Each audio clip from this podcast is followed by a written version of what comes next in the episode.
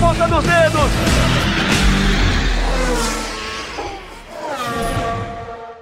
Sérgio Maurício. Alô, amigos ligados no podcast Na Ponta dos Dedos, um grande abraço para você, edição 64, a 35 edição de 2020, na plataforma do GE. Globo e nas demais plataformas agregadoras de podcast do Brasil. E aí, tá ligado? Você tá conosco aqui e hoje um convidado especial que já esteve aqui conosco e hoje volta de novo para emprestar um pouquinho do seu grande conhecimento sobre o próximo Grande Prêmio e também sobre a Fórmula 1. A gente já, vai falar com ele, mas antes eu vou cumprimentar os comentaristas dos canais Globo. Luciano Burti, aí, Lu, tá tranquilo? Tudo bem?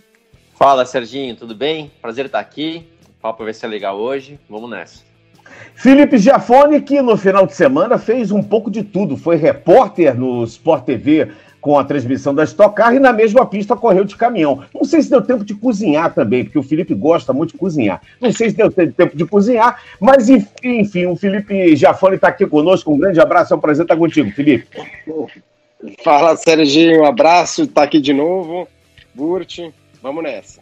Muito bem, com direito à vinheta e tudo, vem ele aí. Rafael Lopes. Voando baixo, Rafael Lopes. E aí, Rafa, tá ligado? Tudo bem, Serginho? Um abraço, Luciano, Felipe, nosso convidado. Daqui a pouco a gente vai revelar quem é. Grande fim de semana de corridas e promete aí o Grande Prêmio da Turquia. É, vamos falar já já de estoque, falar de, de, de da Copa Truck também, falar da Fórmula 1. Nosso convidado tem 269 grandes prêmios disputados. E simplesmente, com 11 vitórias e 16 pole positions, para o próximo Grande Prêmio não tinha ninguém melhor do que Felipe Massa para conversar com a gente. Afinal de tudo, é, é, é, afinal de, de, contas, ele é o Mister Istambul, o homem que domina a Turquia, a Turquia que volta ao calendário depois de 2011, não teve mais provas por lá, mas entre 2005 e 2011 foram sete grandes prêmios, três vitórias e três pole positions. Será que você vai contar o segredo dessa pista da Turquia? Um grande abraço, é um prazer estar contigo mais uma vez, Felipe Massa. Grande abraço a todos vocês, Serginho, Rafa, Luciano e meu xará Felipe. É, sem dúvida, é bacana estar aqui. É, é sempre bom estar aqui para falar de boas coisas, né? Boas histórias, né? E sem dúvida a gente vai ter aí não só é, pela minha carreira, né? Mas acho que é, por todas as, todos vocês que têm uma grande história aqui no automobilismo, eu tenho certeza que vai ser um papo bacana aí.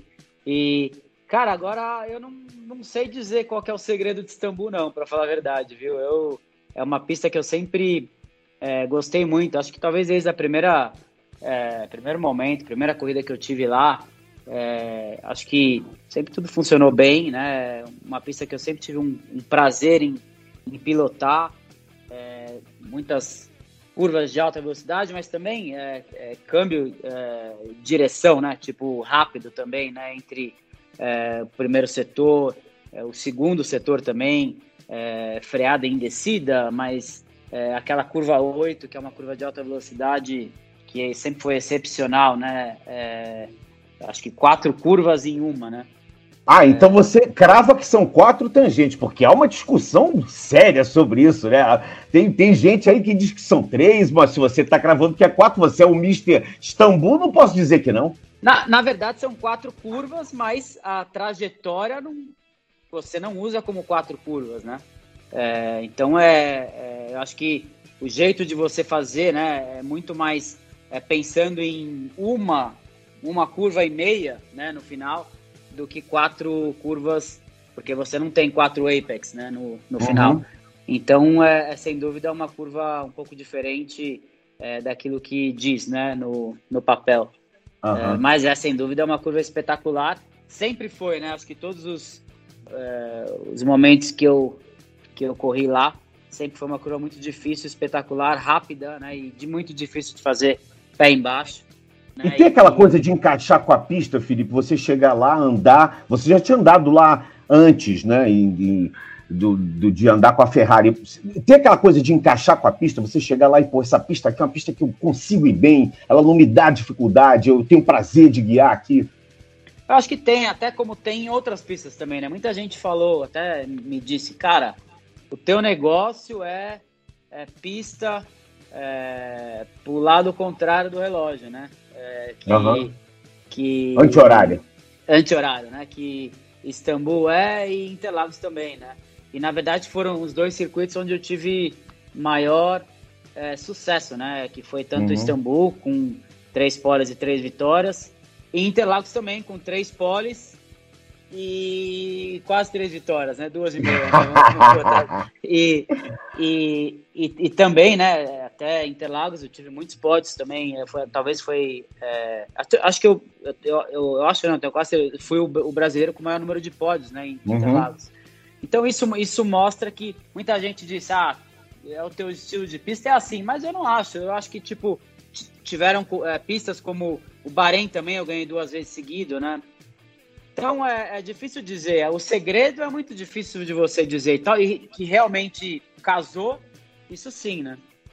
Luciano Burti, Rafael Lopes e Felipe Giafone, nosso queridíssimo Felipe Massa, está à disposição de vocês. Ah, o, o Sérgio, até você acabou já perguntando e o Felipe acabou praticamente respondendo. É justamente o que eu ia falar é, sobre. Eu não digo segredo, mas toda pista tem uma certa manha às vezes, né? Sem dúvida, o, o estilo de cada piloto casa com algumas pistas e não casa com outras. Isso que o Felipe falou, eu concordo com ele. É, papo de anti-horário não é o caso. E se você for ver também, eu acho que é, Istambul e Interlagos são muito diferentes. Mas, né, encaixou obviamente no estilo dele. Mas eu me lembro, Felipe, uma vez, eu não vou lembrar agora qual ano que foi, mas acho que foi o primeiro ano que você fez pole e venceu Interlagos, que você tá, não estava bem na sexta-feira, e Sim. pro sábado, eu lembro que você, tiraram, você falou, né, você tirou bastante asa dianteira, você mudou completamente o centro do carro, e o carro passou a ser um carro dianteiro, né, que teoricamente nem é tão bom no miolo, mas você se achou, ou seja, a tração do carro fez muita diferença, você se encontrou, e eu ia perguntar justamente isso. Você falou de Interlagos, então, que precisa ser uma pista mais de tração, mesmo que saindo um pouco de frente. Se lá em Istambul você lembra de alguma manha de acerto que tem uma tendência que ajude nesse circuito. Na verdade, tipo, a, a, a tendência né, do meu estilo de pilotagem, eu sempre fui um piloto muito é, rápido em curvas de alta, mas também em, em situações onde você tem uma câmbio de direção rápido, você tem uma curva que não é não, nem tão lenta, mas é uma curva tipo assim, é, é, como por exemplo o S do Senna, não é uma curva rápida, é uma curva na teoria lenta, mas é uma curva que tem uma manha de fazer, né? Tipo de você acertar a primeira a primeira perna e se você acertar perfeito a primeira perna a entrada da curva é o ponto principal para você conseguir fazer é, toda a parte do meio e a saída perfeita para você ganhar toda a reta seguinte, né? Então é, é, uma, é uma curva super importante, né? Em um é, em apenas em um setor, né? É, e, e Istambul também é o jeito tipo assim, você faz a, a primeira curva, né? Que é uma curva é, para a esquerda em descida, né?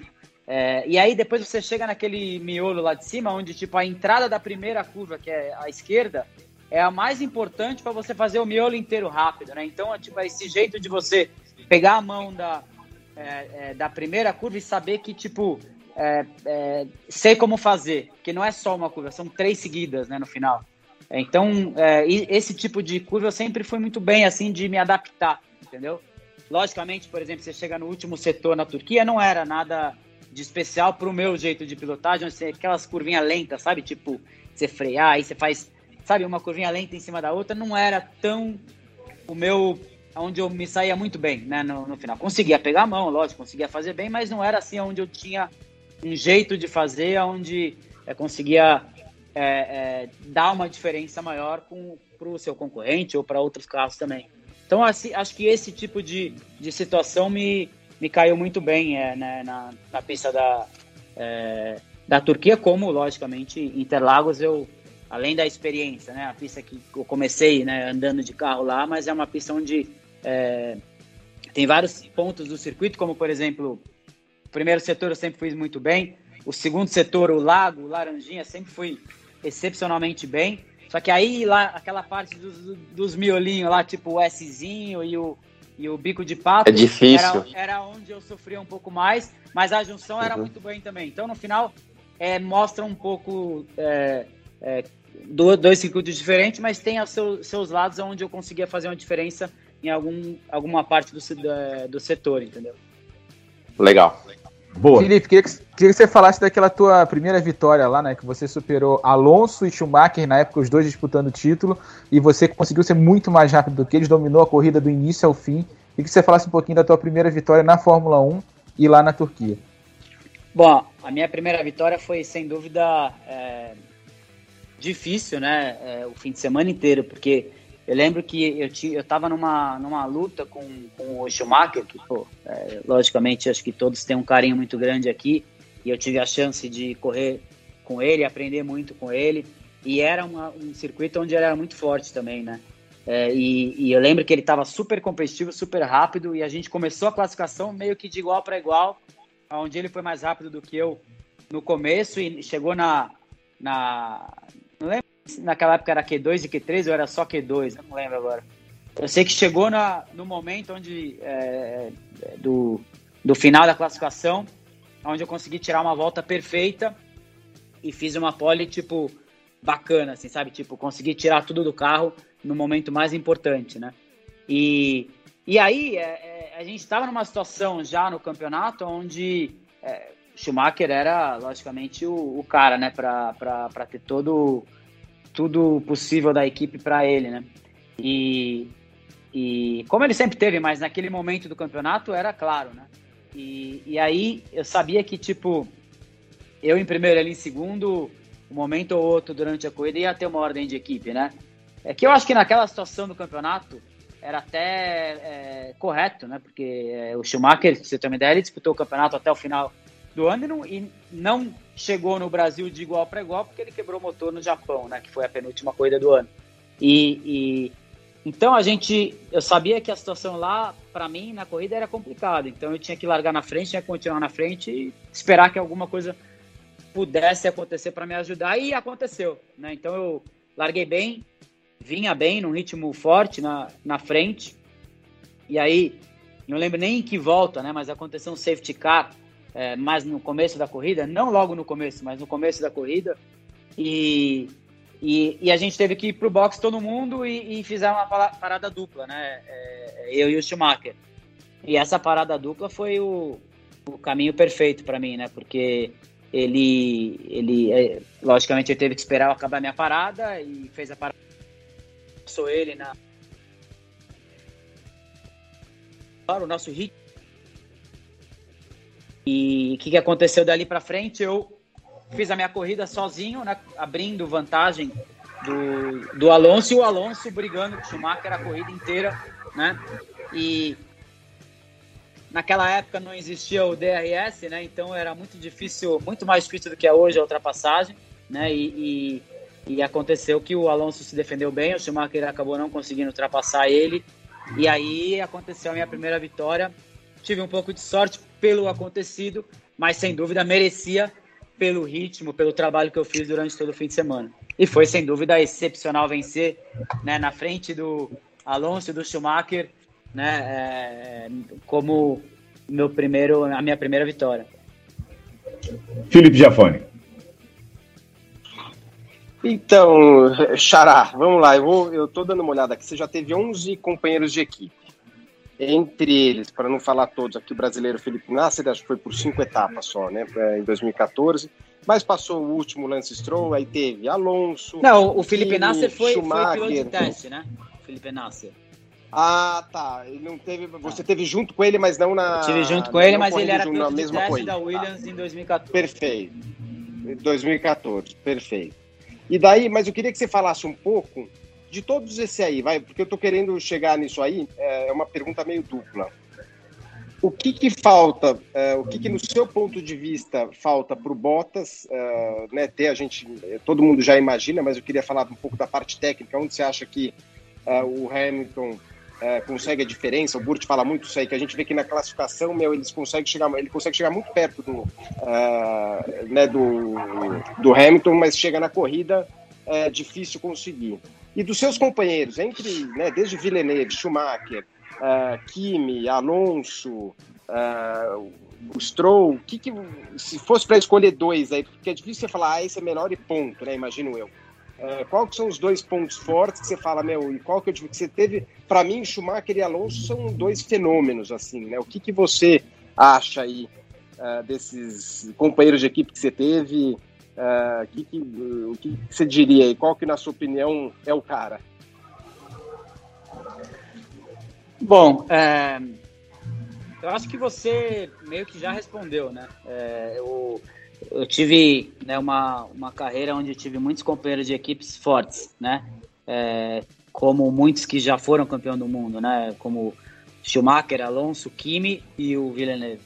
É, e, e aprendi, lógico, muito com, com tantos, né? Praticamente a maioria deles, né? E eu tive, né, é, companheiros muito fortes. Isso sem dúvida me ajudou a crescer, me ajudou a evoluir, né? É, não só os companheiros de equipe, mas também quando eu fui piloto de teste na, na, na Ferrari, eu tinha o Schumacher e o Rubinho, né? Num momento muito forte do, de tanto de um quanto de outro, né? Como experiência, o jeito de trabalhar com a equipe em geral, né?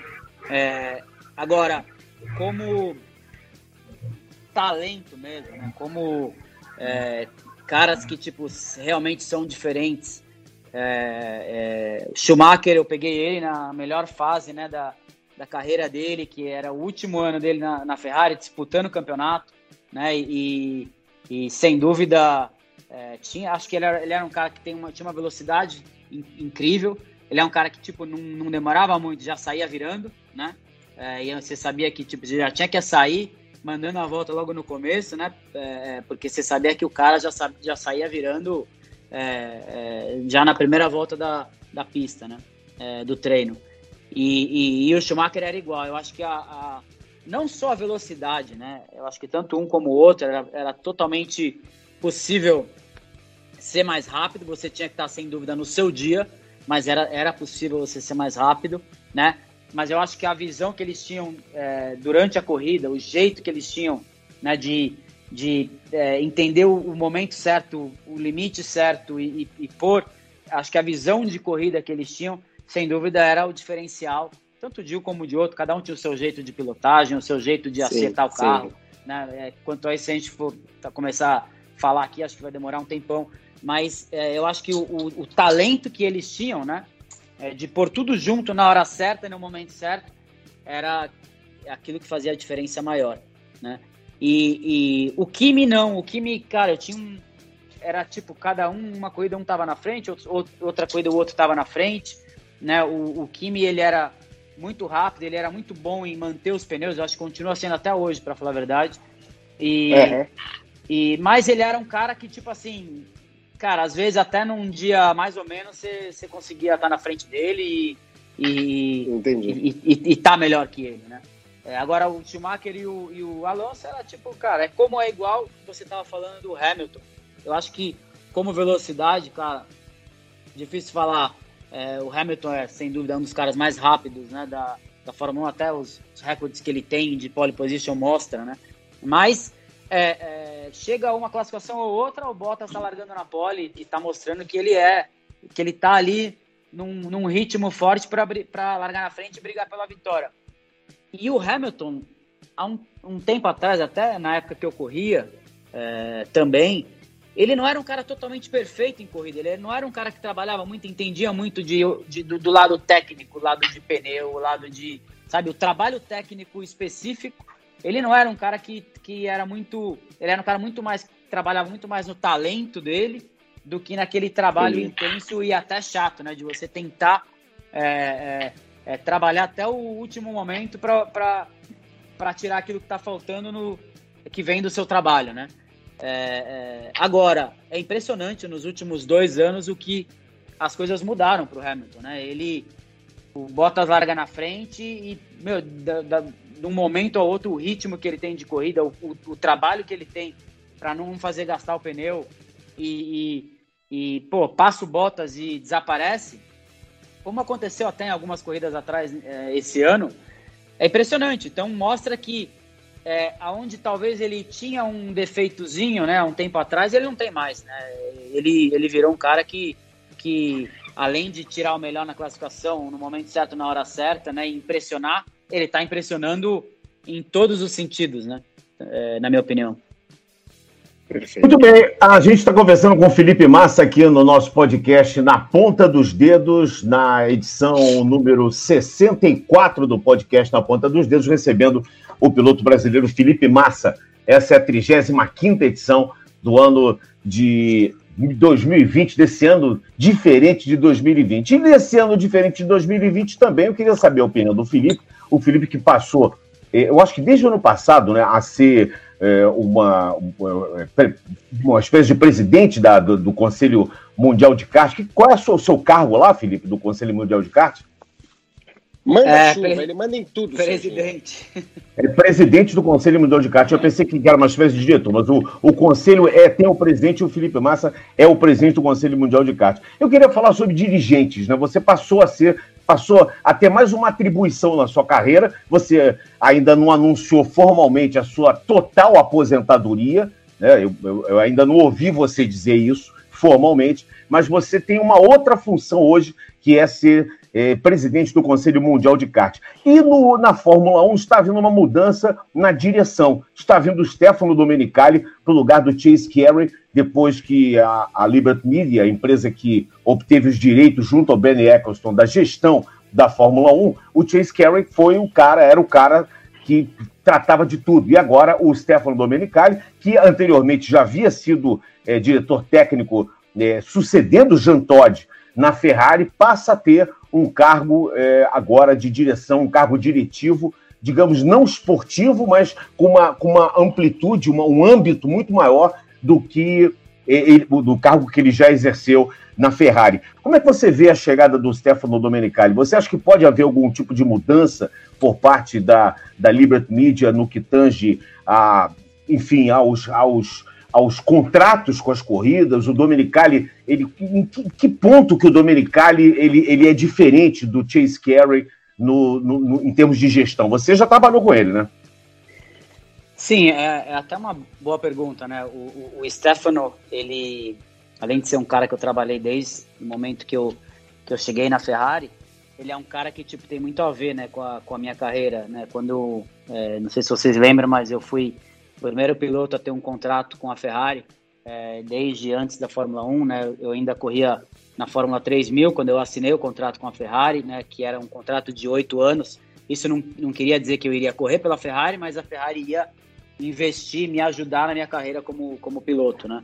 É, como um piloto jovem, né? Que hoje em dia é normal na maioria das equipes. Naquela época, a Ferrari nunca teve isso. Eu fui o primeiro é, é, piloto que teve um acordo, né? Assim com a, com a Ferrari. E era assim. Se chama hoje Academia da Ferrari, né, é, Felipe? E, mas eu assinei com a Ferrari e não podia contar para ninguém, apenas para minha família, né? Então você imagina um moleque com, com 18 anos, né, que assina com a Ferrari, não pode contar para ninguém.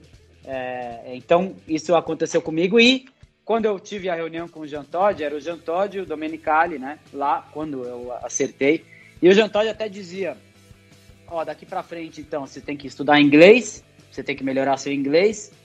E todo momento que você quiser sair para ir numa discoteca, para sair à noite, para é, tal, você tem que ligar pro Domenicali para pedir, é, para pedir se você pode sair ou não, né? Logicamente, algumas vezes eu liguei, algumas vezes, logicamente, eu saí sem ligar pro Dominicano. Né?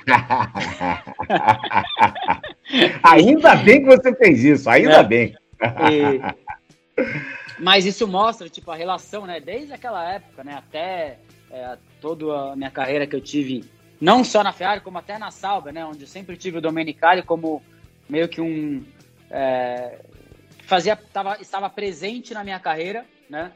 e, e toda a minha carreira na Ferrari e, e, mo mostra que tipo a relação que eu tenho com ele é uma relação muito próxima, é uma relação até bem familiar, né, para falar a verdade. E, e, e, eu acho que ele pode ser um cara muito importante para a Fórmula 1. Ele é um cara, o Stefano é um cara que tipo não tem hora para ele trabalhar, né? Dia e noite, o que tiver que, que, que fazer ele, ele ele faz é, como trabalhador, né? Um cara que realmente vai dar de tudo a vida para esse essa oportunidade, como ele sempre mostrou na, na, nas oportunidades que ele teve, né? E, e, e ele é um cara, acho que o ponto mais importante, ele é um cara que, além de, dessa experiência que ele teve na Lamborghini como business, né? Eu acho que isso ajudou muito ele, mas ele, ele é um cara que acho que não tem uma equipe, um chefe de equipe que tem algo contra ele, né? Então eu acho que ele é um cara que talvez pode ajudar, né, nesse trabalho, né, onde a, a Fórmula 1 sempre teve um ódio, né, entre aspas, né, de um chefe de equipe com o outro e problema político. Eu acho que esse ponto o Stefano pode ajudar muito no, no futuro da Fórmula 1. Ô, Sérgio, até aproveitar que o Felipe entrou nesse assunto do Stefano, que você lembrou muito bem, né, que ele está indo agora para assumir o controle da Liberty, para justamente falar de, de Ferrari. Né, e, e, até já antecipo, Felipe, óbvio que a gente não tem que ser nem um pouco polêmico aqui. Eu sei que você, pela relação que você tem com o próprio Jean, né, e, é, você acaba sabendo de algumas coisas, mas sem entrar em polêmica nenhuma, pensando no lado mais técnico. Obviamente, quando eu digo que eu conheço a Ferrari, eu conhecia a Ferrari, foi nessa época justamente de Jean Todt, Ross Brown, Rory Byrne, o Stefano Domenicali, o Binotto era o cara de motores, né? E foi quando você chegou. E aí, obviamente, você conhece isso tudo melhor do que eu. O que, que você acha? É, você teve nesse momento vencedor da Ferrari. Você teve no momento também que a Ferrari perdeu um pouco a mão, né? Então você pode falar um pouco da diferença. E para o momento que a Ferrari vive hoje. O que, que você enxerga, cara? Quais são os problemas e o que, que você acha que tem que fazer para a Ferrari voltar a ser a Ferrari que a gente espera que ela seja. Eu, eu só posso fazer um complemento, então, dessa sua pergunta. Eu, eu, vou fazer um complemento com uma notícia do Globo Esporte, do GE. Globo. É, o austríaco Gerhard Berger, com duas passagens como piloto da Ferrari, ele diz, Berger, que detectou um problema para a equipe voltar a ser campeão mundial. Ele diz que a equipe tem apenas italianos nos cargos nos cargos-chave. E é, hoje o Matia Binotto como chefe, o Simone Resta como diretor técnico e o Henrique Cardinale como chefe de performance. Então, além dos problemas perguntados aí pelo Luciano Burti, eu queria que você também falasse, ô Felipe Massa, sobre essa declaração do Gerhard Berger. Eu acho que um pouco ele tem razão, né? Em algumas, em algum em certo momento, sem dúvida ele tem razão, né? Até porque é, se a gente olhar a história da Ferrari, né? Antes de, de chegar o, o Jean Todt, antes de chegar o, o Schumacher, antes de chegar o Ross Brown, o Rory Byrne, né, a Ferrari vivia um momento, sem dúvida, muito difícil, né, onde é, passou um tempo, sei nem lembro, talvez 20 anos, 21 anos sem vencer um título, né, e, e, e, e eu acho que voltou, né, um pouco essa situação, né, eu acho que depois que a Ferrari é, acho que o último ano onde a Ferrari venceu, né, o campeonato era 2008, né, que era o ano onde eu, meu, o ano onde eu disputei até o campeonato, né, é, até o final.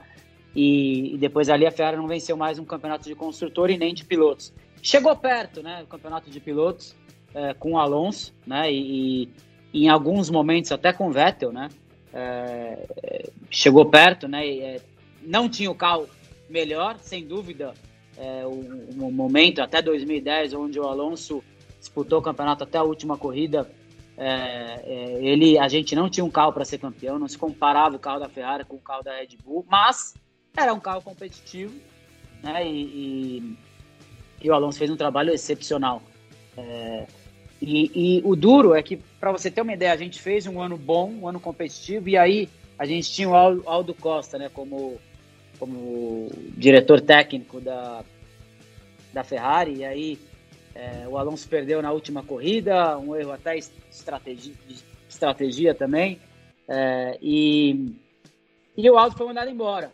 Então isso, tipo, a Ferrari sempre teve um momento assim de tipo é, até um jeito, você pode até dizer italiano, latino, né, de, de, de decisões, né, tipo, onde muita, muitas pessoas que poderiam estar lá até hoje, né? É, foram trocadas e fizeram um trabalho excepcional na equipe que foi logo em seguida, né? Que era a Mercedes. E, e então eu acho que um pouco de o jeito italiano, né? O jeito latino, o jeito tipo de de, de um sangue quente é, faz parte, né? Da, da Ferrari, né? E, então eu, eu, não tiro muito a, a acho que aquilo que o Berger falou, eu acho que ele tem muita razão naquilo que ele fala. Lógico, esse é um jeito muito fácil de dizer, né? Mas eu acho que esse jeito latino, esse jeito, né, tipo, de você. Ah, não deu certo, muda, ah, faz ou desfaz, é, não é o jeito certo de trabalhar na Fórmula 1 e acho que nunca funcionou na Fórmula 1. E aí, sobre a pergunta do Luciano em relação à Ferrari, o que fazer então? Qual, qual, é, o, qual, é, o, qual é o mote da questão então?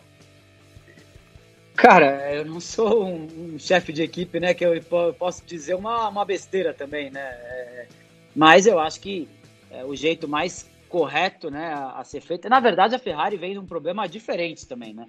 A Ferrari teve um problema ano passado muito sério, né? É, no lado dos motores. E o maior problema que a Ferrari teve esse ano não iria vencer o campeonato é, pelo carro que eles têm. Eles não têm o melhor carro na pista, é, mas se, olhar o, se você olhar o tanto que eles perderam de um ano para o outro, uma mesma, mesma regra, mostra que o problema que eles tiveram esse ano é um pouco diferente, além da, do desenvolvimento do carro, e sim problema no lado dos motores que eles tiveram ano passado, onde não foi divulgado exatamente o, o que, né, como era o problema e como foi.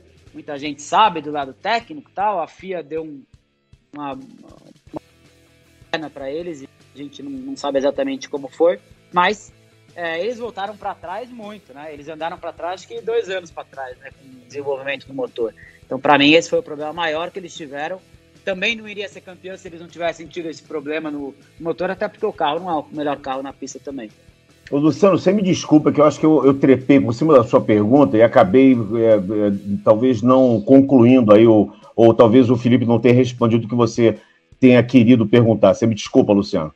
Pergunta não, pro Luciano certo, também, certo. cara. Não sou eu que não, responder tudo. Não, não, não Felipe, o que, que você acha? Não, mas peraí. É. Peraí, ô. Vamos lá. Não, mas Se eu falar o que falando. eu acho aqui, você vai ficar cara, meio com vergonha. Os caras estão me pondo é só de, tipo... É, não, mas, fala aí, cara. Peraí, ó. Peraí. O, o, Felipe, o, o, Felipe, o tal do Giafone, já fala mal. Eu falei, ele não pode pôr o pé mais na Itália, que se ele chegar lá, ele vai apanhar. Ele, ele, sempre, ele sempre dá dura na o Ferrari. o nome dele tá no aeroporto já. Ó. É, então. Não, mas o, o, o Massa respondeu, respondeu que esse lado, concordo com ele, tá? Esse, esse lado emocional do italiano. Ele deu um exemplo muito bom do Aldo Costa, que eu mesmo não, não lembro dele. Acho que eu não trabalhei, não trabalhei com ele, então o Felipe é quem pode falar sobre isso. É, emocionalmente, né, para achar um culpado e mandar o cara embora. Ainda mais quando tinha o Alonso lá que botava também pressão em todo mundo mais do que devia, na minha opinião. É, é um erro, sem dúvida. Obviamente, a questão dos motores esse ano é o motivo principal. Eu falei, não vou nem perguntar pro Felipe sobre isso, porque eu falei, se ele souber de algo, deixa ele.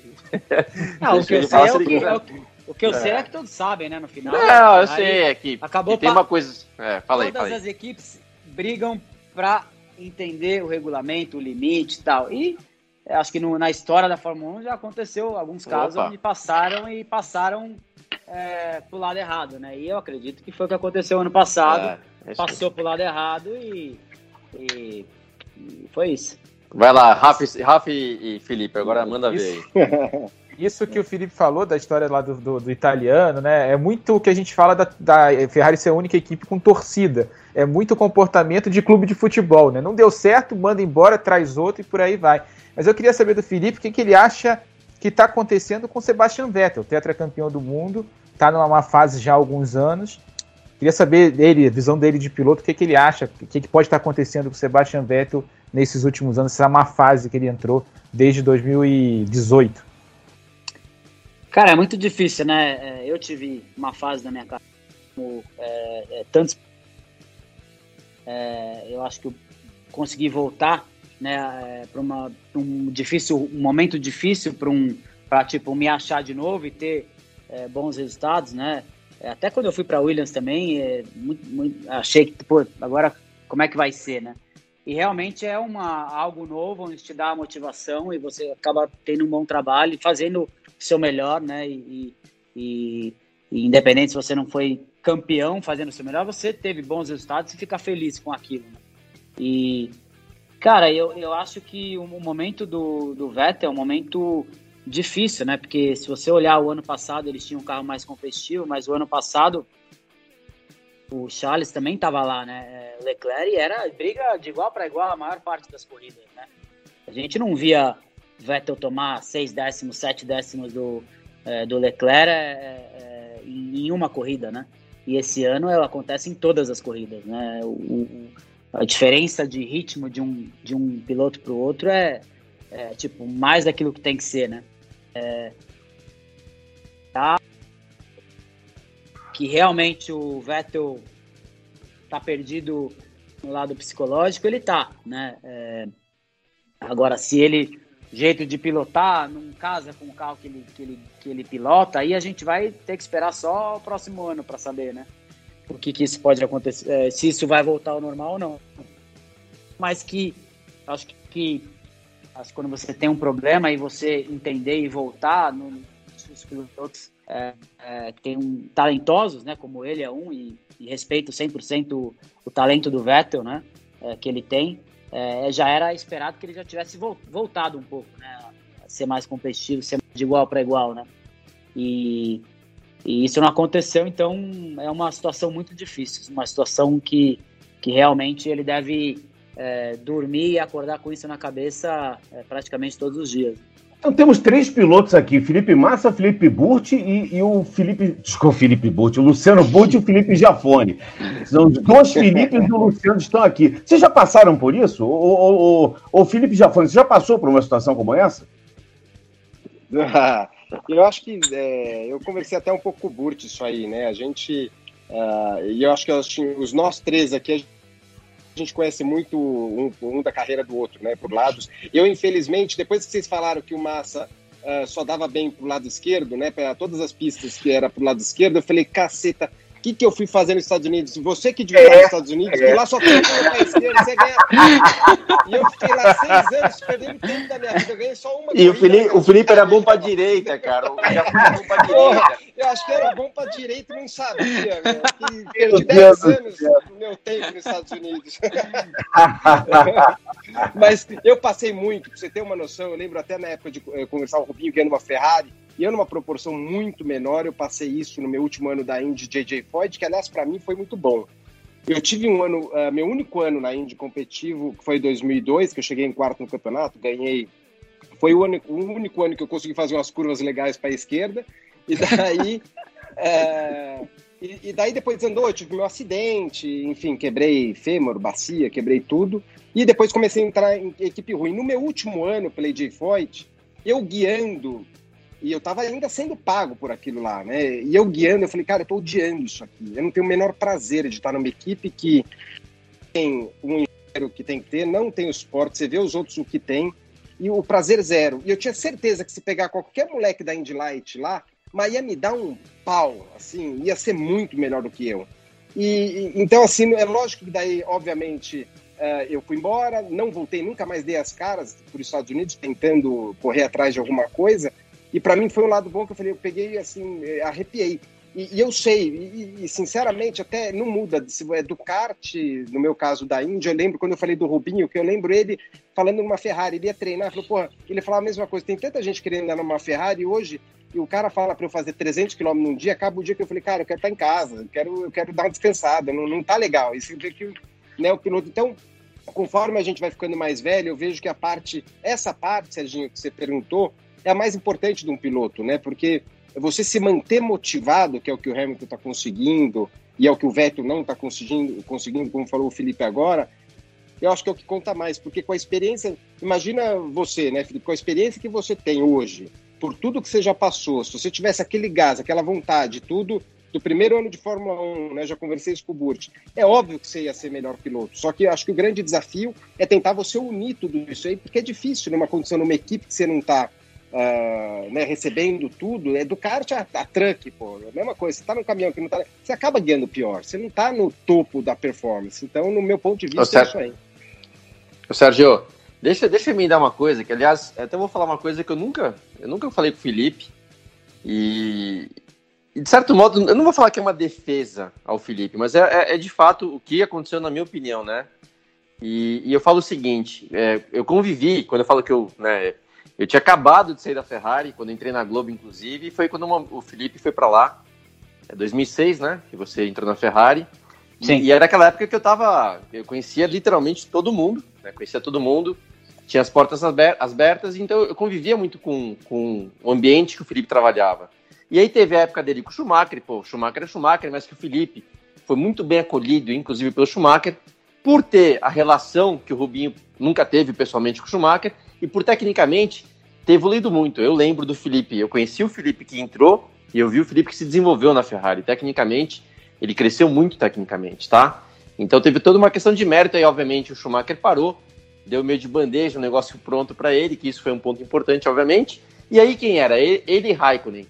E por mais que fosse tudo igual tecnicamente, óbvio que a, os italianos da Ferrari torciam mais pelo Felipe, né? O Raikkonen é aquele jeitão dele, que até é engraçado, a gente boa, mas que, meu, ele mal dá bom dia. E o Felipe sempre foi um cara super, né, de relacionamento. Então, assim, ele tinha o carinho da equipe, ele tinha a torcida da equipe. Se a equipe pudesse falar, meu, quem que você quer que ganhe? Era ele, tá? Era o cara escolhido. E aí veio aquele bendito acidente com a mola de 2009, e muita gente me perguntou, né? Falou, pô, o Felipe, quando voltou, depois da, da mola na cabeça, nunca mais foi, foi, o mesmo, perdeu velocidade. Falei, cara, o Felipe não perdeu velocidade. O Felipe perdeu o quê? Quando ele voltou da mola, o cara ao lado era um cara chamado Alonso, tá? E não estou dizendo que o Alonso é melhor ou pior, que ele não é isso, mas o ambiente da Ferrari não era mais o mesmo que o Felipe tinha antes do acidente não. da mola, né? Então ele perdeu esse ambiente. O Alonso é um cara que eu admiro muito como piloto, mas ainda bem que eu nunca trabalhei com ele, porque ele é um cara que sempre fez questão de destruir o ambiente em relação ao seu companheiro de equipe. Todos os companheiros que ele teve, salvo o Hamilton, né, que foi por um ano só, é, tiveram extrema dificuldade. E o Felipe, então, perdeu. Já estou só respondendo a questão do Vettel, né? O, Felipe, tenho certeza, já que não estava guiando mais o que ele poderia guiar. É inconsciente isso, é emocional. O ambiente era ruim, era tudo voltado para Alonso. E aí o cara realmente não tem nem mais o prazer e tal. E você vê quando ele foi para Williams, e até foi legal ele falar que realmente quando ele chegou lá, é a tal da autoconfiança, né? Que ele não tinha mais como ele já tinha no passado. De repente o cara começa a se achar tal. E você, Sérgio, é, vivenciou e, teve a experiência de viver o seu primeiro GP na, na Globo com o Felipe lá fazendo pole com o Williams, que não era o melhor carro do grid, né? Ou seja, o cara voltou ao auge dele. Então, esse lado emocional é, é muito forte, é difícil de explicar. Eu também vivi, o Felipe falou dele, eu vivi o meu. Os acidentes que eu sofri na Fórmula 1 em 2001, muita gente acha que foi azar. Posso falar, grande parte ali era emocional, era um inconsciente meu que eu estava tão ferrado, de uma equipe tão ruim, sem grana, sem isso, aquilo, que eu acho que não tirava o pé mais para nada. Eu preferia me matar do que tirar o pé. E, e, e, você vê que as coisas ruins acontecem, né? Então, que eu falei, não é defesa ao Felipe, não, mas é, de fato, é, quando você cai nesse buraco, desse lado emocional que o Vettel, sem dúvida, está vivendo, o Felipe passou por isso sorte, não acabou a carreira ali na, naquele, na saída da Ferrari. Ele teve a chance de ir para Williams, de brigar lá na frente, de fazer pole e tudo mais, e de voltar a ser né, o piloto que o Felipe é. Então, é legal a gente refletir, porque isso acontece, vou te falar, para todo mundo, tá? Acho que ninguém passa por essa em vão. Rafael Lopes. Até aproveitando o gancho que o Luciano falou agora, até a gente te, deixa só até para falar para a galera mais nova, graças a Deus nessa se teve alguma coisa de bom nessa pandemia que tem muita gente que é, no, é, nova, né, mais jovem, se começou a se ligar na Fórmula 1 por causa das corridas virtuais, dos videogames e tal. Verdade. E, nem todo mundo acompanhou ali o, a carreira do Felipe, né? Muita gente chegou agora, começou a ver agora. aquele ano de 2008, o Felipe teve um ano absolutamente espetacular, aquele o ano do, de Interlagos, que a gente lembra que está fazendo aniversário, até está é, completando aí aniversário nessa por essa semana que a gente está falando. E aquela semana do Felipe me impressionou bastante. A semana do Grande Prêmio do Brasil, com ele fazendo todos aqueles eventos promocionais e concentrado, e a reação que ele teve depois da corrida, de um grande esportista, de reconhecer o valor do Hamilton e por aí vai. É, foi o e aí é onde quero chegar na pergunta para o Felipe. O Felipe foi um dos dois, uns dois caras da Fórmula 1 que conseguiram tirar o Hamilton do sério. Foi justamente o Felipe naquele ano de 2008 e o Rosberg depois de 2016, nas disputas de título que eu estou falando. Felipe, como é que você vê hoje o Hamilton? Como é que é, você avalia o Hamilton hoje e colocando assim na história da Fórmula 1, como é que você vê o talento do, do Lewis Hamilton? Bom, primeiro, é, é, acho que você tem totalmente razão, né? É, eu acho que pilotos, né, como o Lando Norris, o Russell, o Charles Leclerc, é, o, o Albon, o que eles fizeram né, na pandemia no lado do virtual, eu, eu tenho certeza que trouxe muitos novos fãs para a Fórmula 1. O cara aqui, meu, tava. O negócio do cara é videogame e é tal, e o cara, cara criou uma simpatia por esses moleques, né? É, andando e se divertindo e dando risada e, e, e, e correndo e curtindo. É, que eu tenho certeza que, que a Fórmula 1 ganhou muitos novos fãs com essa, com essa pandemia, né? É... Agora, sobre o Hamilton, eu eu acho que eu tive até uma, uma, uma, pergunta ontem, né? Eu fiz, eu fiz um meio que um, uma entrevista para a Fórmula 1, né? Para um podcast que eles têm na Fórmula 1. E, e o cara falou até para mim, falou assim, cara, você acha que o Hamilton não assinou o contrato para o ano que vem? Você acha que ele pode encerrar a carreira esse ano? Né? Aí eu, eu disse, eu falei assim, cara, eu acho que o Hamilton, é, pô, ele tem, a, a, logicamente já bateu a maior parte dos recordes né, na Fórmula 1, é, falta um, que é o, o título, é, o número de títulos, né, que ele já vai empatar esse ano, né, e, e eu acho que ele ainda tem muita coisa pela frente, né, eu acho que o Hamilton chegou numa situação onde é, o Ayrton Senna chegou também, como o Schumacher, uma situação onde, tipo, eu sou o cara aqui, né? Sou o cara e, e, e eu vou ficar se você me pagar tanto, entendeu? É, logicamente, eu acho que o Hamilton ele deve estar nesse momento trabalhando para dar um passo, pelo menos pensando nos seus próximos últimos três anos de carreira, talvez, né? É, é, para é, mostrar que ele é diferente em todas as áreas, né? Na minha opinião, como o Ayrton Senna fez e como o Schumacher fez. Quando o Schumacher era meu companheiro de equipe, a diferença de salário, por merecimento, né? A diferença de salário que ele tinha comparando com o segundo, né? Salário mais alto da Fórmula 1 era um negócio absurdo, né? E, e, e eu acho que a minha opinião é que o Hamilton, acho que tudo que ele poderia ter mostrado e feito dentro da pista, ele já mostrou. Então eu acho que daqui para frente é o momento dele, tipo, é, que ele tá se preparando para acertar os últimos, sei lá, dois, três anos da carreira dele e para mostrar que ele é diferente em todas as áreas, né? É, pelo menos é o que eu acho, na, minha opinião. Ele tá segurando assim até o último momento para renovar o contrato, né? E ainda mais agora, talvez até é, agora que o Felipe disse que o Toto vai é, vai ficar, não, não sei se foi o Felipe ou se foi o Rafa, que o Toto vai, vai continuar na Mercedes. Eu acho que talvez as coisas estão acontecendo dessa maneira, né? Já já a gente tem um anúncio aí que, pelo menos é o que eu acho, né? Que o Hamilton deve ficar aí por mais alguns anos é, numa situação, lógico, ele já é uma situação mais privilegiada, mas ainda mais é, nesses próximos anos aí do ponto de vista do seu olhar como piloto e, e, e, como, e como, digamos, rival do Hamilton e parceiro do Schumacher, quer dizer, você esteve na pista com os dois, você, você se, se com os dois. O Schumacher muito, um pouco mais tempo, o Hamilton menos tempo. Como é que você hoje vê todos esses recordes e com tudo isso que a gente é, tem visto ele fazer na pista? É, Existe algum tipo de comparação que possa ser feito? E eu detesto comparações, Felipe. Eu estou fazendo uma pergunta que vai contra os meus princípios. Mas eu pergunto para você porque você talvez seja uma das pessoas no mundo, como piloto, que possa ter essa visão, é, uma, visão de fora e, e trazer para nós, espectadores, jornalistas, comentaristas, é, uma opinião, é, digamos assim, com, com bastante credibilidade. Quem é melhor? Quem foi melhor? O Hamilton foi é realmente melhor que o Schumacher? O Schumacher, ainda como na sua visão, ainda foi mais piloto que o Hamilton até agora? Falta o recorde, pra, falta empatar para ele, ele poder dizer, não, agora eu sou o melhor?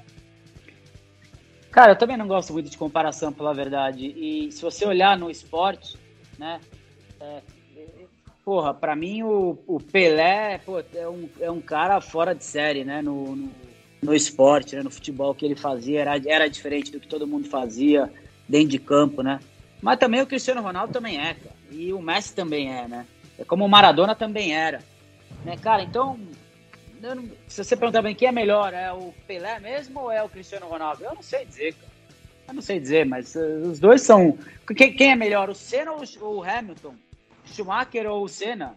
Schumacher ou Hamilton? cara, Acho que cada, cada momento, né? É, cada um tem o seu, seu momento e, e, vale lembrar, né, que o, o, Hamilton tirou o Schumacher da Fórmula 1, né, cara? Uhum. Tipo, então, é, mas é, era a hora do, do Schumacher estar tá saindo da Fórmula 1 também. Na verdade, já tinha passado da hora também, né? né? Ele já saiu, voltou. Então, cara, não, para mim é difícil dizer os, os números. Então, esse, esses números, por exemplo, não importam, então. É, para muitos, sim, né? Você pode dizer, mas os números mostram. E pode ser que, que os números sejam mais importantes, mas não é. Eu acho que é. Cada um era diferenciado no seu momento, né? Então, como no tênis e como em todos os esportes, se você olhar, né? Sempre tem essa, essa pergunta. E eu acho que na Fórmula 1 é a mesma coisa no final.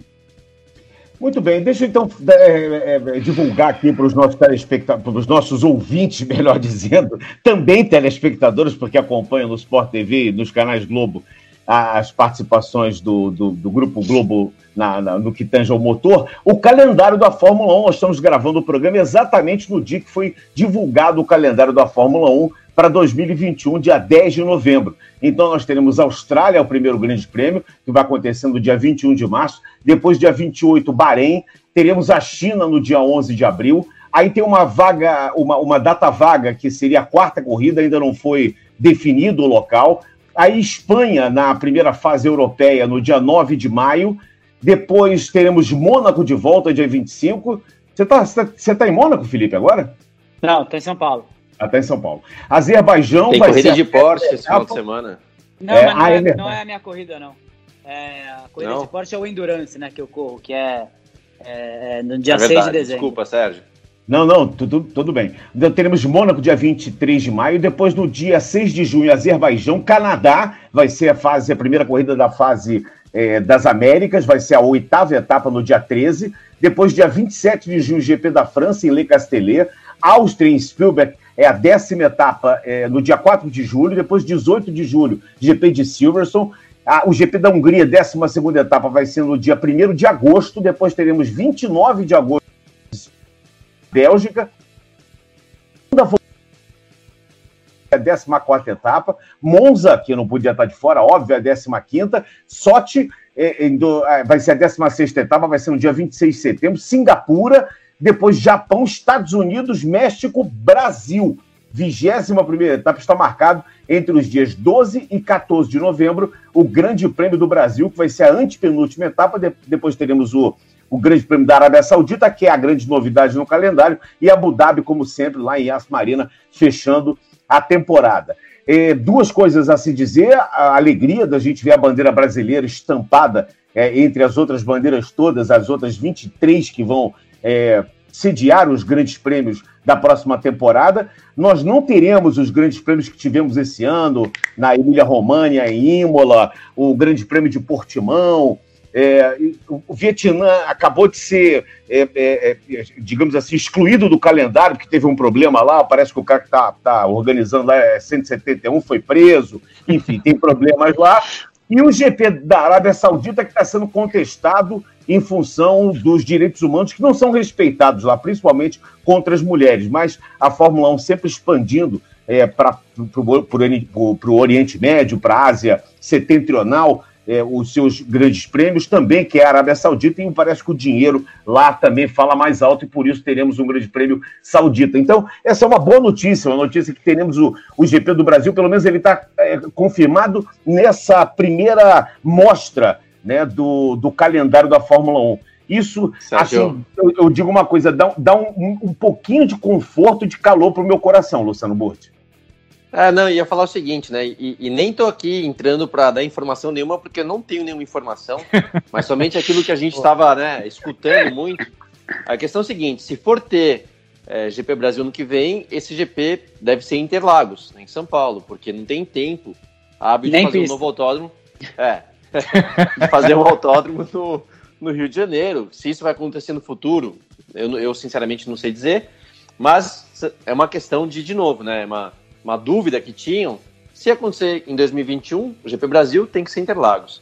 E só aproveitando que eu acabei queimando a largada e falando em cima de você, Sérgio, mas eu estava aqui pronto para fazer um bullying com o Felipe, com, com, com Massa, no caso, porque eu sempre faço com o Giafone. Quando eu vou comentar a corrida do Giafone, eu falo, meu, não vai fazer nem macaca lá que eu vou descer além de você. E eu tava na cabeça, como eu vou fazer Porsche esse final de semana, que eu ia pegar o, o Massa aqui para para descer além, mas é verdade. É, me ferrei, porque ele, faz endurance. Então é o seguinte, até para aproveitar, Sérgio, por que, que eu também queria falar isso? Você falou que você não, você não ouviu ainda o Felipe falar da aposentadoria dele. Cara, eu tô vendo esse cara aí começando a pegar a mão de carro de turismo, e a estoque, para mim, é o próximo passo dele, tá? Mas. Eu, eu, essa ele era a minha pergunta. Eu ia fazer essa pergunta. Ô, Serginho, Ô, Serginho. a minha pergunta. Serginho, só, antes, antes do Felipe responder, só para dar informação sobre o calendário. Uhum. São Paulo está provisório ainda no calendário porque pendente de, do, do contrato ser firmado, mas o acordo que está sendo buscado e parece que já chegaram ali a um consenso é de cinco anos com opção de mais cinco para Interlagos continuar recebendo o Grande Prêmio do Brasil. É, esse é o, isso... não, não, seria outra, outra pista, não teria outro lugar melhor para se fazer uma corrida. Imaginar Concordo. isso. Interlagos e a outra... é Interlagos. E a, outra, e a outra coisa do calendário, que é aquele TBC, né? O To Be Confirmed, lá do. É que seria a, data, seria a data do Vietnã, tem duas questões. Uma é que o Vietnã pagou 60 milhões de dólares adiantado à FOM para realizar o evento. Então uhum. pode ser que essa. É, é, resolvendo o problema lá com o promotor, tem um problema de corrupção, o cara foi preso lá no Vietnã e por aí vai. É, resolvendo esse problema. Primeiro, né? Resolvendo esse problema do. Ou, do, ou do pode ser Rio de Janeiro, né? A quarta. Tô brincando. no aterro do Flamengo. Mas aí, aí. Não pode ir lá porque é tombado pelo patrimônio é, histórico. É, verdade, não pode. tem isso. O único que andou é. no aterro do Flamengo chama-se Felipe Massa. Esse sabia andar no aterro do Flamengo. Eu andava lá, caminhava domingo e as marcas do Zé estavam lá até há pouco tempo atrás, viu? Eu tava tem, lá tem até o radar ainda, tomei até a multa do radar com carro de Fórmula Eu lembro disso. É, e você, você sabe que saiu a marca quando recapearam, quando agora colocaram aquela, um misto, que é um asfalto horrível, quando chove os motoqueiros caem lá, uma mistura de asfalto com plástico, um negócio horrível. Aí saíram as marcas, que as marcas estavam lá até há pouco tempo. Desculpa, Rafa, uma pequena... Não, pra, não, não, em Vietnã pode ser que volte pro calendário se eles conseguirem resolver o problema do... Porque já foi... Mas a essa corrida por, no, em Portimão. Grande opção ali do para receber a Fórmula 1 se o Vietnã não puder é, receber essa corrida, se não, não conseguir chegar a um consenso. Mas aí o Felipe agora falando sobre o futuro dele. Bom, é, na verdade, é, pô, eu, eu, sempre, é, desde quando eu moro na Europa, né, eu sempre assisto é, corrida de Stock Car, eu sempre tive um carinho muito grande pela Stock Car, né? E, e realmente eu tô pensando, sim, em, sabe, correr de é muito bacana, eu sempre gostei, sempre acompanhei. E agora, lógico que não tem nada decidido ainda, estamos conversando aí com, com, até com algumas equipes e vendo, né, é, é, se vai ser possível ou não. Mas é uma categoria que eu sempre tive um carinho muito grande e vamos ver aquilo que vai acontecer. Atenção para a manchete: Felipe Massa vai correr de estoque em 2021. Talvez. Posso soltar essa, Posso soltar essa Felipe? Não, mas não porque não tem nada confirmado, né? Então, por enquanto é uma, é uma verdade. Mas bom isso, você dizer isso. Olha, que bom. Olha, nós estamos vivendo, eu, eu transmiti no domingo ao lado do Rafa e com, com, com, com o auxílio luxuoso do nosso repórter barra piloto Luciano, é, Felipe Jafone o Luciano depois comentou a corrida do Felipe, nós transmitimos o, a prova de Curitiba. Essas provas de Curitiba, um grande prêmio que foi em homenagem ao Amadeu Rodrigues, que faleceu no domingo retrasado. É, e nós todos ficamos com, uma, com, um sentimento muito de tristeza muito grande pela perda do Amadeu, mas com um sentimento muito feliz pelo que aconteceu em Curitiba. Eu acho que foi uma prova realmente muito legal, foram duas corridas excepcionais no domingo, uma corrida muito bacana no sábado. Tivemos então é, as etapas número 8 e 9 do calendário. Vamos para Goiânia agora com mais uma rodada dupla e depois Interlagos. Goiânia, dia 22 de novembro, Interlagos, dia 13 de dezembro. Uma corrida que tem pontuação dobrada e é corrida única também. Interlagos é a última etapa do ano. E no campeonato de pilotos, nós temos o Thiago Camilo na frente, assumindo a ponta do campeonato, com 222 pontos. O Ricardo Zonta em segundo, com 198. O Rubinho Barrichello em terceiro com 196, o Ricardo Maurício em quarto com 193, o Daniel Serra em quinto com 190 e sem perder o fôlego, o César Ramos, que chegou em Curitiba como líder do campeonato, ele está na sexta posição com 180 pontos. E dos demais, temos o Gabriel Casagrande, o Alan Kodair, o Nelson Piquet, todos ainda na briga pelo título, porque, obviamente, ainda temos duas etapas e mais uma etapa com pontuação dobrada. E eu queria perguntar para você, Felipe, como é que você está vendo essa nova Stock Car, o Toyota Corolla rivalizando com o Chevrolet Cruze, uma aproximação dos carros esteticamente mais parecidos com os carros que os, os, os espectadores veem nas lojas no dia seguinte à corrida. Como é que você está vendo esse movimento da, da Stock Car? Ah, eu, eu, sem dúvida estou vendo é, uma categoria super competitiva, né? A gente viu muitos pilotos vencendo esse ano, né? E o campeonato é, mudando, né? De líder a cada, a cada etapa, né? É, então eu estou vendo uma categoria super competitiva. Acho que, se eu não me engano, em, em Curitiba a diferença, né? De um é, do primeiro até sei lá o último na classificação era se bobear uma das mais próximas, né? É, meio segundo, é, meio segundo. Meio segundo. É, então isso mostra o quanto competitivo está a categoria, que é o que as pessoas querem ver no final. Né? As pessoas querem ver uma categoria competitiva, é, muitos pilotos com chances de vencer e, e, nessa, e nessa, nessa, luta aí pelo campeonato. Então eu acredito que po, pode, possa, a gente pode ver na, na última corrida do ano, sei lá, 4, 5, 6 pilotos disputando pelo campeonato. Luciano Burti, uma das temporadas mais é, apertadas da Stock Car esse ano, né? Olha, é, é, é o que o Felipe estava falando, ele até lembrou da, da classificação apertada. Você tem visto. Quantos vencedores são, Rafa? Sei que tem os números melhores no ano. São 12 nove, 10, 9 vencedores em 13 são corridas. 11 em 13, né? 11, 11, 11, 11, 11 em 13. Então, assim, é. isso, isso mostra, né? Assim, eu não lembro de um ano tão competitivo assim. Ah, você vê o, o, o Thiago Camilo, né, cara, que parecia que tinha perdido um pouquinho a mão, de repente o cara vem no final de semana, não só vence corrida, como retoma a liderança do campeonato, que aliás o Thiago eu falo, é um cara que, esse merece ser campeão da estoque, tá? Eu, eu, eu vejo que esse ano o César Ramos também merece, tem outros pilotos ali que estão brigando na frente que merecem, mas o Thiago é um cara que, aliás, o Thiago, eu já briguei muito com ele, a gente já brigou demais. E até foi na casa do Márcio uma vez que o Thiago me falou: pô, meu, vamos parar de brigar, vamos amigos. e, a gente, e, a gente, e a gente se dá bem. Independentemente de ser amigo ou não, o Thiago é um cara que eu vou dizer até que eu torço para ele ser campeão, porque ele, ele merece. Já venceu tantas corridas, tem tantas pores. Não faz sentido um cara como ele não ter um campeonato no bolso. Então, é, vai ser muito legal, tá muito disputado. O Felipe, aí o Giafone, tá acompanhando esse posso falar agora literalmente, né, de perto, tá lá é, entrevistando os pilotos, as equipes, então acho que até o Felipe pode falar até melhor que eu, mas tá sendo muito legal, Sérgio, eu tenho gostado muito da Stock Car esse ano. Fala, Diafone! Não, mas é, é isso aí. É o Thiago vive um momento uh, muito bom, né? Certeza que o Andrés acertou um carro uh, fora de série, né? Ele está com um carro muito bem acertado. A Stock Car, a gente precisa lembrar, Uh, esse final de semana eles bateram o recorde de competitividade justamente no ano que está tendo que fazer toda essa adequação, PEC 1, PEC 2, é, né, todo mundo esperava né, uma diferença, trocaram os motores, né, os Toyotas têm um motor diferente que não tinha sido usado no passado, e na primeira classificação tiveram 21 carros em meio segundo, foi um recorde para a categoria, é, né, um novo recorde.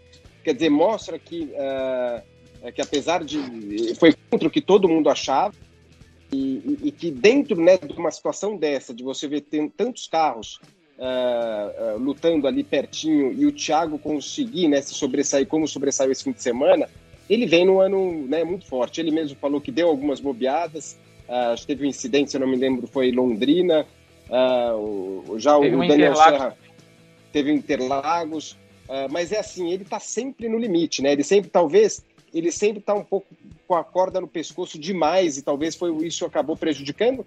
Às vezes também algumas falta de sorte. Eu lembro do ano passado que ele quebrou um motor, uh, se eu não me engano foi Santa Cruz, foi Santa Cruz do Sul, Rafa, que ele quebrou o motor e acabou as duas corridas, acabaram as duas corridas dele. Então teve um pouco de falta de sorte, só que às vezes ele indo muito para vencer corrida, vencer corrida e desde o ano passado ele falava para parar de pensar né, um pouco em corrida, ainda mais na situação atual da Stock Car, que é o que o Rubinho vem fazendo muito bem, e pensar em número de pontos, e não em vitória. E, lógico, se der para ganhar, ótimo. Então ele tem que estar é, tá com isso na cabeça, né? principalmente daqui para frente. Essas vitórias, e hoje você sair da Stock Car com um quinto, um oitavo, dois quintos, um terceiro e um sétimo, é ponto para caramba. É tudo que ele precisa, de repente, para vencer o campeonato eu acho que ele tem todas, é, tem condição, está é, no topo dele mesmo e, e, e com carro para fazer isso. E ainda tem os já... descartes esse ano, né, Rafa? Que, que, que eu acho que até ajudam né, os pilotos que, que têm problemas esse ano em função da Covid. Três eh, corridas vão ser descartadas ainda, né? É, é um formato que é meio polêmico, né? Porque tem muita gente que não curte os descartes, mas acho que nesse ano está sendo legal pelo carro novo, por causa da pandemia e por aí vai. O que o Thiago está fazendo na pista, assim, o que ele fez no último fim de semana, correndo a corrida 1 do fim de semana no sábado com lastro já, tinha 10 quilos de lastro na primeira e depois teve 25 e mesmo assim ganhou as duas provas, fez as duas pole positions. É, o que ele fez foi espetacular. E o trabalho dele Sim. com o engenheiro, com o Guilherme Gonçalves, que é um engenheiro direto dele, que ele que ele estava contando para mim, cara que ele trouxe da, da equipe RCM, o cara não, é, não trabalhava 100% do tempo com, com, com, corrida, trabalhava, tinha outro emprego também, e agora está tá se dedicando 100% às provas de automobilismo. O que ele fez com a história da, do botão de ultrapassagem, da tática de uso do botão de ultrapassagem. Ele, ele, deu dois dribles no Guilherme Salas, um na corrida de sábado e um na primeira corrida de domingo, que foi, foram espetaculares. Assim, a gente conseguiu ver na transmissão é, e, e, não deu outra. Ele passou duas vezes o Guilherme Salas, fez duas grandes corridas, duas grandes manobras ali num trabalho de equipe com o engenheiro, o Andréas acertou a mão do carro, quer dizer, tá tudo conspirando para ele ser campeão nessa temporada. Tem vários a, a, pilotos muito fortes ali. O Daniel Serra tá chegando, a gente brincou inclusive na transmissão que estão deixando ele gostar do campeonato, tricampeão, que foi o grande dominador das últimas três temporadas, mas tá com cara de Thiago Camilo nessa temporada, ainda mais com os descartes. Ele é o líder com descartes, a avançagem dele é um pouquinho maior até quando se aplicam os três descartes ali, a gente vai ter a decisão agora dos descartes em Goiânia, né? A, o, só para a gente lembrar para quem está em casa que o regulamento, os descartes são aplicados antes da última corrida, então vai todo mundo vai Interlagos já sabendo o que precisa fazer. Isso é importante, inclusive, para quem está em casa entender durante a corrida, não ficar fazendo conta assistindo a prova. Ó, oh, fulano agora, mas descartar não. Vai tudo já certinho para Interlagos, para decisão. Então é uma temporada espetacular, num ano que parecia que a gente não ia ter, né, por causa da pandemia. Estamos até ali início de julho sem corrida e a gente está tendo uma temporada intensa, né, com corrida quase todo fim de semana, mas muito disputada, muito equilibrada. Como eu disse, eu já falei isso algumas vezes nas transmissões, falo de novo. O Carlos Coll e o Stock acertaram na mão nesse regulamento novo, com esses carros novos, mais próximos do público. Aproximou muito do, do, do cara que tem carro em casa. Eu vi várias pessoas, vários amigos que têm Corolla falando: pô, eu quero eu quero aquela asa do Corolla da Stock Car para poder botar no meu carro de rua. Eu quero aquela saia lateral, entendeu? Então você abre um mercado novo para a categoria. Por mais que não vá servir para nada para o carro, do pro carro do cara na rua, entendeu? Mas é aquela coisa do cara se aproximar, se identificar com o carro que está na pista, ver o carro ganhando. Acho que foi uma grande sacada da Stock Car, acertaram na mão esse ano e o campeonato está tá respondendo na pista. A gente está vendo corridas espetaculares. A gente, a gente não teve uma corrida chata nessa temporada. Então, é verdade. Tá todo mundo de parabéns aí. E o Thiago é o grande favorito para o campeonato. É, e a se destacar aqui é, alguns jovens pilotos que estão misturados com velhas raposas felpudas, como é o caso do Ricardo Zonta, do Rubens Barrichello, do Ricardo Maurício, que são essas raposas felpudas que eu estou aqui me referindo. Jovens como o Gabriel Casagrande, que está fazendo um ano maravilhoso. É, jovens como o Guilherme Salas e o Bruno Batista, também são pilotos da nova geração da Stock Car. A chegada do, do, o César Ramos também, é. né? O César já não é tão jovem assim, digamos, de idade, mas é um piloto jovem na categoria. A chegada do argentino, do Matias Rossi, que só está agregando valor à categoria, e outros pilotos que já estavam por lá e começaram a andar bem. Caso do Denis Navarro, por exemplo, começou a andar muito bem. Rafael Suzuki está andando muito bem. O Diego Nunes andando bem. O Nelson Piquet se acertou finalmente na Stock Car. Quer dizer, o Alan Kodaí passou também a, a ficar no top 10. Há muito tempo que a gente não via o Alan no top 10, o próprio Átila Abreu fazendo boas coisas. Quer dizer, é muito legal a gente ver isso, a gente ver essa, essa renovação da categoria em termos tecnológicos e também a gente vê o, o está disputada a categoria nesse ano de 2020, e o Rafa chamou bem atenção. A gente não sabia nem se ia ter eu me lembro que uma semana antes de, de ter a corrida da Stock, estava aqueles problemas de protocolo, o Col estava louco, o Dadai, o presidente da CBA, louco, vai ter, não vai ter, anuncia, não anuncia, o Rafa querendo colocar no Twitter, não bota, pelo amor de Deus, que não sabe que vai ter, e de repente a gente tem essa, essa, essa fantástica Stock Car 2020, que eu acho que não podia estar melhor a Stock Car em termos de, de é, é, de, de, de, corridas, em termos de emoção, em termos de pontuação, e acho que vai ficar mais fantástico ainda quando a gente tiver pilotos é, do quilate do Felipe Massa se juntando a essa categoria. E eu tenho certeza do corra bem, a gente possa anunciar aqui, o próprio Felipe possa anunciar a sua ida para estoque, porque realmente a, a, essa categoria ela consegue misturar de uma forma é, perfeita os, os grandes pilotos do automobilismo brasileiro, isso sempre foi assim, com as jovens promessas que hoje estão achando um caminho que depois do kart é um bom caminho, é, obviamente passar pelas fórmulas, por categorias como a Porsche e, e, e, outras, a Stock Light, mas a Stock é, digamos assim, um, já é um horizonte, né? já é uma, uma, uma, uma, uma luz no fim do túnel para aquele que acha, pô, não vou poder mais andar, já vou ficar velho, já não, não dá mais para a Europa, não, o patrocínio já para o exterior, principalmente em função do dólar e do euro, do, do preço que estão, é, é, muito, muito difícil, e o Felipe sabe disso, porque é, como presidente do Conselho Mundial de Kart tem acompanhado as categorias, as categorias de kart e os brasileiros Claro que estão participando, mas a dificuldade é enorme em termos de patrocínio. Então, que bom que a Stock Car está assim. Felipe, eu eu queria muito ver você na estoque. Eu acho que você só vai agregar lá se você estiver por lá. Tomara, vamos ver se vai ser possível aí. E, e é isso aí. Queria agradecer aí. Vou fazer uma última pergunta. Quem é o brasileiro no kart que você pode dizer para nós aí que está que tá indo no caminho certo, que está num bom caminho? Quem é ou quem são os brasileiros que estão num bom caminho aí para as para as categorias de Fórmula europeias, enfim? Bom, eu acho que, é, para falar a verdade, o Brasil deu até um pouco uma aumentada né, no número de pilotos correndo lá fora, né, comparando com alguns anos atrás.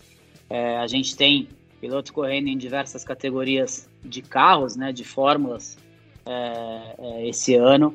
É, como bastante piloto brasileiro no kart também, correndo fora do país, correndo lá no, nos campeonatos onde é, a gente que, que, é da, que é da FIA, né? Que é Campeonato Europeu, Campeonato Mundial. Né? Eu acho que é, o, talvez as coisas estão começando a entrar um pouco no um caminho melhor, né? Para desenvolver, é, para desenvolver né, os pilotos, né?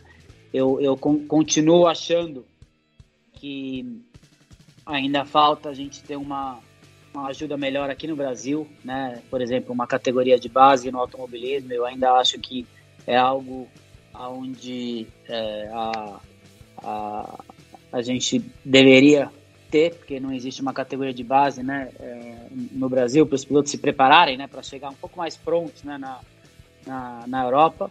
É, mas existem muitos pilotos aí, como por exemplo, a gente não pode esquecer do Rafa Câmara, um piloto que foi vice-campeão do mundo ano passado, esse ano estava lá acompanhando ele, ele é, no seco era um dos pilotos mais rápidos no, na, em quase todas as, as, baterias. Ele largou, ele fez uma categoria, uma, uma, classificação ruim na chuva, né? Então ele largava toda toda a bateria, né, é, de classificação. Ele largava em 13 terceiro, 14 quarto. Todas ele foi para frente. Né? A primeira ele chegou em segundo, a segunda ele chegou em quinto, aí ele fez um sétimo, e a última choveu, ele acabou tendo um toque, ele acabou chegando, chegando pior, mas ele largou, acho que em décimo primeiro na final, e estava é, em sexto, sétimo ou sexto, era o, o kart, você ter uma ideia, os Tony Karts fizeram primeiro, segundo, terceiro. Tirando os Tony Karts, ele era o kart mais rápido no, é, na pista, na final, né? Então acredito que ele iria chegar entre os cinco primeiros. Então ele vem mostrando um, um bom trabalho no kart, para falar a verdade. Rafa Câmara. Muito bem, estamos completando então o nosso programa podcast na ponta dos dedos. Senhores, vamos liberar o Felipe Massa, porque o cara que é presidente de um conselho, ele tem muitas coisas para fazer, né? Ah. Tem muitos atributos a fazer. Então eu queria que vocês se despedissem do Felipe, se despedissem também aqui dessa nossa edição número 64. Luciano Borti. Valeu, Sérgio. Obrigado por estar aqui com vocês mais uma vez. É sempre um prazer.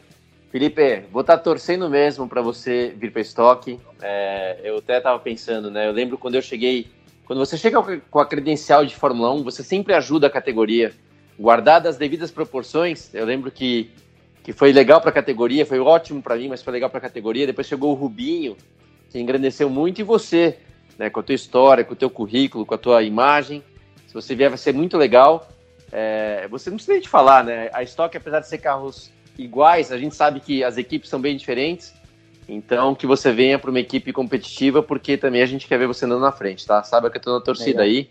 Valeu, abração. Valeu. Felipe Jafone. É isso aí. Obrigado, Burt, Serginho. É, isso aí, Felipe. Tomara que dê certo aí esse lance da estoque, você começar a vir um pouquinho mais para o Brasil. E tomara também que você tenha paciência para ficar fazendo o que você está fazendo nessa parte de política. Eu acabei me envolvendo um pouquinho também com isso no passado, você sabe. E tem, tem vezes que dá hora de, tem, vezes, tem horas aí que dá, dá vontade de jogar tudo para cima, que enche um pouco a paciência, né? É, é, muita politicagem, muita gente envolvida que você quer ir para um caminho, mas você acaba não conseguindo por diversos motivos. Mas tomara que você tenha bastante paciência para que fique aí uh, e consiga melhorar uh, que você sabe que tem muita coisa para fazer, não só no kart, mas uh, em outros lados também. Rafa. Bom, Felipe, queria agradecer de novo a presença, cara. Uma das melhores pessoas que eu tive contato na Fórmula 1, sem dúvida nenhuma. É, queria também aproveitar só antes da gente encerrar para falar, da, desejar boa sorte para Antonella Bassani e para Julia Yubi, que estão na fase final do FIA Girls on Track, naquele né, programa que a FIA fez para tentar é, incentivar as mulheres na Fórmula 1. Queria até o Felipe, na hora de se despedir, falar um pouquinho do, do programa, que eu sei que ele participou lá de uma das fases, mas ah, queria agradecer de novo a presença dele. Não tem gente, é, pessoa melhor para falar de Istambul do que o Felipe. Falamos sobre tudo aqui nesse podcast. Obrigado de novo. Um abraço para quem está em casa ouvindo aí na ponta dos dedos. Serginho, deixa eu só dar uma atropeladinha, vai. Uh, que talvez o Felipe não tinha. Na época que o Felipe ainda estava correndo de Fórmula 1, eu já estava, eu estava como comissário de Fórmula 1 há alguns anos. E uma coisa importante, Felipe, que eu não sei, acho que eu nunca te falei, o quanto que o Jean mudou a FIA na parte de comissários, nessa parte que o Rafa acabou de falar, né, de, de talentos, você está fazendo parte. Por isso que eu estou falando, aproveite essa oportunidade aí, porque o Jean eu tive pouco acesso a ele, é, esse tempo todo que eu tive de comissário, mas é, é um cara que, que vem mudando, com certeza ele vem mudando a história da, da confederação. Meu querido Felipe Massa, mais uma vez, muito obrigado pela sua participação. Um beijão na Rafa, no Filipinho, saúde paz para vocês todos, para o seu pai, para sua mãe. E eu só tenho a agradecer mais uma vez a sua participação, a sua paciência aqui conosco, principalmente, e que você tenha e continue com a sua carreira brilhante. E, e eu acho que a, a, sua ajuda no kart está sendo muito importante também. Ter, ter um brasileiro presidente do Conselho Mundial de Kart, para nós é um orgulho. Então eu quero te parabenizar e espero estar com você proximamente, também na pista lá na Stock. Um grande abraço, obrigado, Felipe. Bom, queria agradecer a todos vocês. Acho que vale só entrar um pouco nesse lado, né, do, é, da, é, do kart, da, da do, do, papel que eu, que eu já tenho há três anos, né, estamos no terceiro ano. É, o, quando eu encerrei a minha carreira na, na, na Williams, né, em 2017, o Jean Todt me chamou e, e ele ia para o seu último mandato, né, de, como presidente da FIA, e ele me chamou ele dizendo que ele queria que eu tivesse presente em alguma coisa na FIA para ajudar não só é, é, né, no lado competição, mas para ajudar também no Conselho Mundial. O Conselho Mundial, né, é tipo um, é um, uma, um conselho, né, uma comissão onde participa todos os é, todas as categorias, né, o chefe, né, o diretor e chefe de, to, de todas as categorias que pertencem a a FIA, tanto Fórmula 1 como Fórmula E, como Rally, como todas as categorias que pertencem à, à FIA. E eu falei para ele, falei, Jean, para falar a verdade, não me interessa muito, porque até como o Felipe estava falando, eu falei, eu não, eu não sou político e, e, e até nem gosto muito, para falar a verdade, da política, né? É, trato as pessoas bem, que eu acho, mas trabalhar, entender, e não sei se eu entendo 100% para é, isso eu quero também, né? É, é, trabalhar por isso, né? Eu acho que eu, eu, eu, aceitaria em alguma coisa onde eu tivesse um efeito, tipo, pudesse ajudar em alguma coisa, né? Onde eu entendo, que é o lado da competição, o lado de corrida. Isso, sem dúvida, eu poderia ajudar pela experiência que eu tenho, né? E aí ele falou, se eu te pôr como presidente do kart, te interessa? Aí eu pensei e, e para falar a verdade, eu tive muito mais aquilo que eu imaginava né, na minha carreira é, como piloto, consegui passar muito mais aquilo que eu imaginava. Logicamente, faltou o título mundial, a única coisa que faltou, e talvez eu fui o piloto que mais perto cheguei, né? É, é, de um título mundial na Fórmula 1. Mas eu acho que tudo aquilo que eu tive, né? Tudo aquilo que eu tentei e, e, e me esforcei, eu consegui, né? E, e, eu acho que é importante você tentar devolver alguma coisa, né? É, pro, é, pro automobilismo. Eu acho que o kart é a escola, né? O kart é onde tudo começa, é onde é, é, o mais importante é a gente tentar ajudar, a gente tentar mudar e a gente tentar fazer com que as coisas sejam da maneira melhores, né? Logicamente, sozinho hum, não, não iria conseguir fazer nada, né? mas é importante você criar o grupo que consiga a mudar um pouco e tentar fazer as coisas melhorarem. Então, por isso que eu tive essa é, iniciativa, né, de, de aceitar, né, o cargo como presidente da, é, do, da FIA no kart. E eu acho que muitas coisas vêm acontecendo. Infelizmente, esse ano mudou tudo, porque esse ano foi um ano terrível para o é, pro esporte, né? não para o automobilismo, mas acho que para o esporte, não só para o esporte, mas acho que para todo tipo de situação, acho que na, é, na nossa vida, né? E no lado profissional. Então, esse ano foi um ano muito complicado. Graças a Deus a gente conseguiu fazer os campeonatos acontecerem, né? É, sem público, de maneira diferente, mas a gente conseguiu fazer acontecer. E espero que o ano que vem aí seja é o meu último ano com o mandato, né? Pelo menos na, no momento aí é, é, da, do Jean Todt, né? E, e é, depois a gente vamos ver, vamos ver o que, aquilo que vai acontecer. Mas é, é, tem muitas coisas boas, como o Campeonato do Mundo de kart que vai acontecer aqui no Brasil. Era para ter acontecido esse ano, a gente acabou mudando pela situação da, da pandemia, mas vai acontecer o ano que vem. E, e tomara que muitas coisas aconteçam, não só nessa área, mas como né, a gente trabalhar para é, melhorar em tantas é, áreas onde é, é, necessário, né? Então, é por isso que eu aceitei, estou aqui fazendo o máximo que eu posso para ajudar. Obrigado, presidente. Valeu. um grande abraço. Esse é o podcast Valeu, na ponta dos dedos edição número 64, está indo para conta a 35 edição de 2020 na plataforma do GE. Globo e nas demais plataformas agregadoras de podcast. Esse podcast é edição do Bruno Mesquita e do Maurício Mota, coordenação do Rafael Barros e gerência do André Amaral. E hoje acompanhamos, curtimos e, obviamente, conversamos bastante com o nosso querido Felipe Massa. E aí, tá ligado? Velocidade nos canais Globo, emoção na pista ponta dos dedos.